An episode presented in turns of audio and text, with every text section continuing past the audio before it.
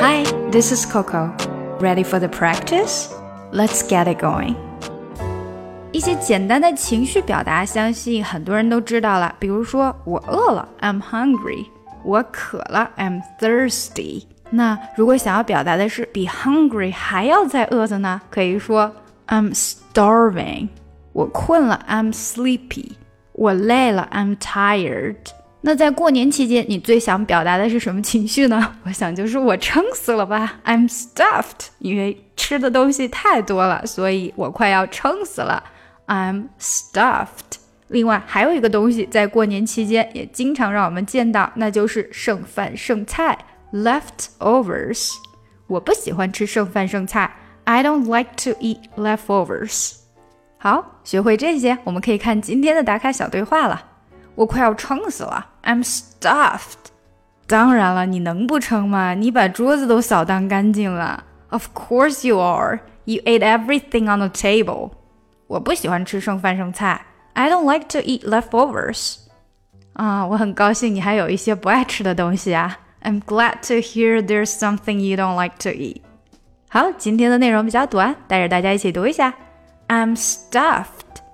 Stuffed. I'm stuffed. Of course you are. Of course you are. You ate everything on the table. You ate everything. 这连起来. You ate everything on the table. You ate everything on the table.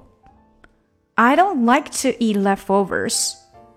I don't like to like to 这连起来 eat leftovers eat 的这个 t 没有出来。I don't like to eat leftovers. I'm glad to hear there's something you don't like to eat. I'm glad to glad to 这个连起来，glad to glad 的的没出来哈。Here there's something you don't like, something you don't like to eat.